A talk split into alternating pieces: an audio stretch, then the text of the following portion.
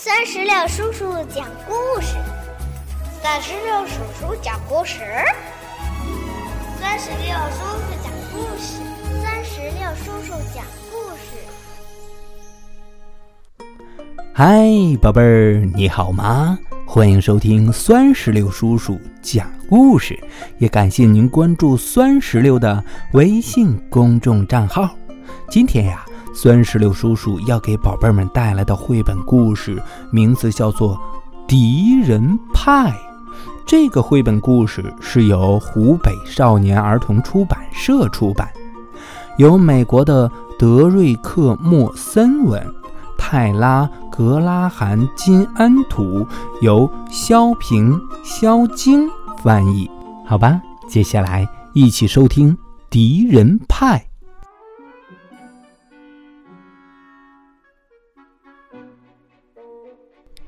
这是一个多么美妙的暑假呀！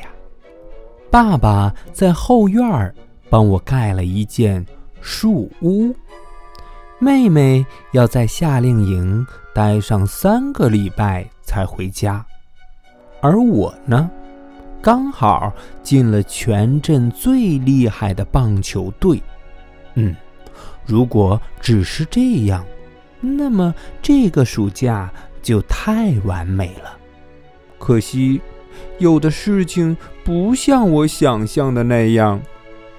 全都怪那个叫杰米诺斯的家伙，他居然是斯丹利，我最要好的朋友的邻居。我不喜欢杰米，一点儿也不。我从棒球赛上败下阵来，杰米居然笑话我。而且他搞过一次蹦床派对，邀请了斯丹利，却偏偏没有我的份儿。我把杰米，我把杰米写在我的敌人名单上。不过他是名单上唯一的名字。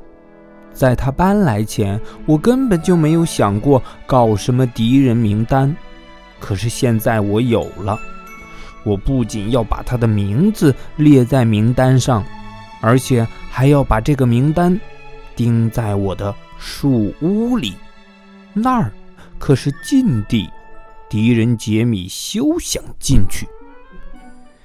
我爸爸可是对付敌人的高手，他告诉过我，他和我一样大的时候也有几个死对头，但他就有办法消灭他们。我赶紧问：“爸爸，说说看，你的经验是什么呀？”爸爸说：“嗯，经验呐，天机不可泄露啊。不过我倒是可以试着做给你看看。”于是他从厨房的柜子里拿出了一本发黄的食谱来，里面还夹着张破破烂烂的、字迹模糊不清的小纸片儿。爸爸拿着它，眯着眼看了半天，然后得意地对我说：“嘿嘿，敌人派，敌人派！”我立刻好奇起来。爸爸越发神秘兮兮的，还说什么这是他的独家秘方，不能告诉我。哎，他一定很神奇吧？我不住地央求爸爸告诉我，告诉我吧，哪怕只透露一点点也好啊。爸爸说：“我只能告诉你，敌人派是消灭敌人最快、最有效的办法。”哦，你想啊，能让敌人落荒而逃，这个派里面一定得放些让人恶心的东西吧？嗯。我从后园里拔了些乱哄哄的杂草交给爸爸，可他却摇了摇头。我专门找了好些脏兮兮的毛毛虫和小石头交给爸爸，可他却说根本用不上。他还把那黏糊糊的口香糖还给了我，那玩意儿吐出来前已在我嘴里嚼了一早上了。哎，算了算了，我一个人出去玩吧。可你猜怎么着？我打篮球，球被卡在屋顶上了。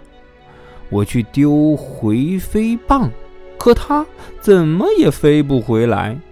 不过玩的时候，我听到厨房里跺啊、搅啊、拌呢，挺热闹的。没错，我爸爸正在做那个敌人派呢。我想，敌人派一定很恶心。我敢肯定，它闻起来一定很臭很臭。也许啊，它比这个还要糟上一万倍呢。要不就是啊，它看起来一定特别恐怖。正当我在后院里找瓢虫的时候，我突然闻到了一股香香的味道。是啊，那味道是从厨房飘出来的。嗯。怎么这么奇怪呀？我跑进厨房问爸爸：“到底是怎么回事儿？怎么会这么香啊？难道敌人派是这样的吗？”爸爸真不愧是个聪明人，他说：“如果敌人派的味道很难闻，敌人才不会上当去吃它呢。”嗯，有道理。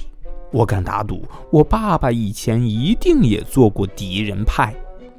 定时器响了，老爸戴上手套，把敌人派从烤箱里拿了出来。他怎么看，也就是一个普通的派嘛，不过好像很好吃的样子。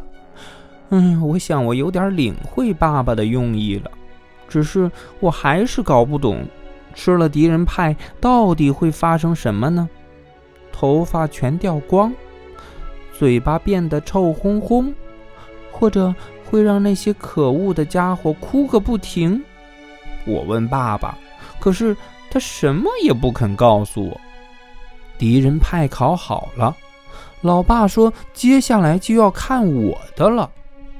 爸爸小声地告诉我说：“这个敌人派呀。”还有个最关键的地方，是我没法插手的。如果你想要敌人派发挥作用，那么你就得花一整天的时间和你的敌人待在一起。不管你愿不愿意，都要对敌人很友好。当然，这不是件容易的事儿哟。可它却是唯一能让敌人派。发挥作用的方法，你确定自己办得到吗？这还用问吗？当然没问题了。和我的敌人待上一整天，这事儿听起来的确有点恐怖和疯狂。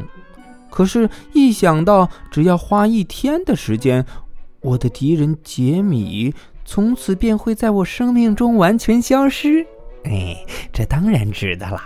于是我立刻骑着脚踏车去杰米家，敲响他家的门。杰米打开门，看到我，他吓了一大跳。杰米隔着纱门瞅着我，在等我先开口。我咽了口唾沫，说：“嗯，嗯，可以出来玩吗？”他脸上有一丝疑惑的表情。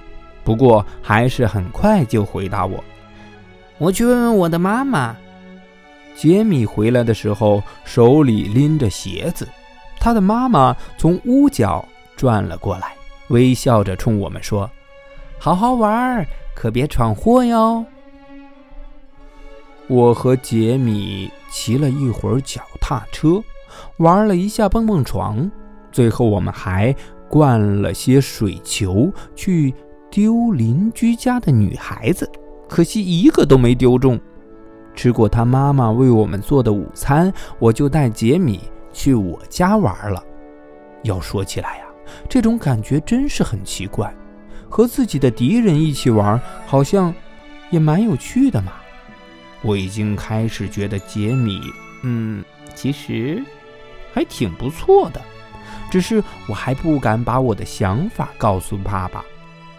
因为他是费了好大的功夫才把敌人派做好的呀。杰米很喜欢我的篮球架，他说他要是能有一个就好了。可他家没那么大的地方呀。玩篮球的时候，我可是故意让他赢的，因为老爸说过，这一整天要对敌人友好再友好。杰米的回飞棒玩的可真棒啊！他一丢回飞棒就自动转回来，换我丢回飞棒居然飞到了后院去了。我们爬过围墙去捡回飞棒的时候，杰米看到了我的树屋。那可是我一个人的树屋，由我说了算。要是妹妹想进去，我可以不让她进去；爸爸想进去呢，我也可以不准。至于杰米吗？嗯，杰米问我：“我们进去玩一会儿好吗？”我就知道他一定会这样问。可是杰米是唯一被我列在敌人名单上的人，怎么能让敌人进我的树屋呢？不过。杰米刚才教我丢回飞棒，请我吃了午餐，还让我玩了他的蹦蹦床。这样想想，他是不是也不能算是真正的敌人呢？嗯，好吧。不过你先要等一下。我爬进树屋，一下就撕掉了钉在墙上的敌人名单。我们在树屋里玩棋盘和扑克牌什么的。一直玩到爸爸喊“吃晚餐喽”，我们还假装没听见。爸爸出来找我们，我们还和他躲猫猫，可惜最后还是被他找到了。爸爸做了起司通心粉，这可是我最爱吃的，也是杰米的最爱。也许杰米真的没有我想的那么坏，我都觉得我们现在应该忘掉那个敌人派。可是晚餐后，爸爸还是端出了那个派。我看着老爸把敌人派切成厚厚的八块，我大声地说：“爸爸，我有个新的朋友，嗯，他真的很棒哦。”我说这个是想引起爸爸的注意，还想告诉他杰米已经不再是我的敌人了。可是老爸只是笑笑点点头。哎呀，糟糕，他一定以为。我我是在演戏呢。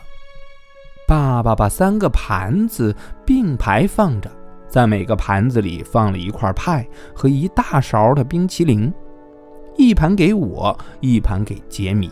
杰米盯着派惊叹道：“哇，我爸爸可绝对做不出这样的派。”我开始发慌了，我根本就不想让杰米吃敌人派。他现在是我的朋友啊，绝不能让他吃这个派。杰米，别吃这个派，很难吃的，说不定还有毒呢。杰米的叉子在嘴边停住了，他皱着眉头，好奇地看着我。我大大的松了口气，突然感觉自己像个英雄，因为我救了杰米的命嘛。可是杰米却说：“呃。”如果这个派真的很难吃，为什么你爸爸已经吃掉一大半了呢？我转头看着爸爸，嗯，就是啊，他正大口大口的吃敌人派呢。他一边吃还一边说：“嗯嗯，真好吃。”爸爸的嘴巴里塞满了派，他只嘀咕了一下，就没再开口了。哎，我待在那里看他们都吃得津津有味的。爸爸笑个不停，杰米也开心的不得了。他们一块接一块的吃，也没见有什么事情发生啊。这样看来，这个派应该是没有问题的。于是我也尝了一小口。哎呀，敌人派可真是好吃极了！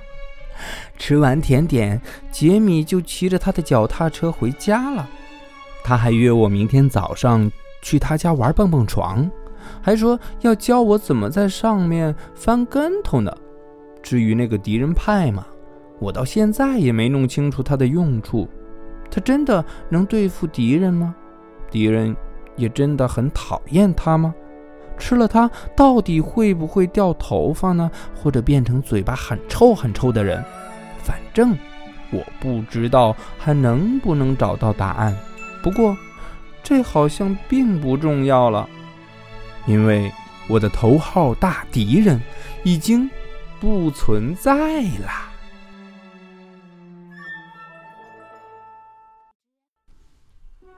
宝贝儿，到这里，绘本故事《敌人派》就全部讲完了。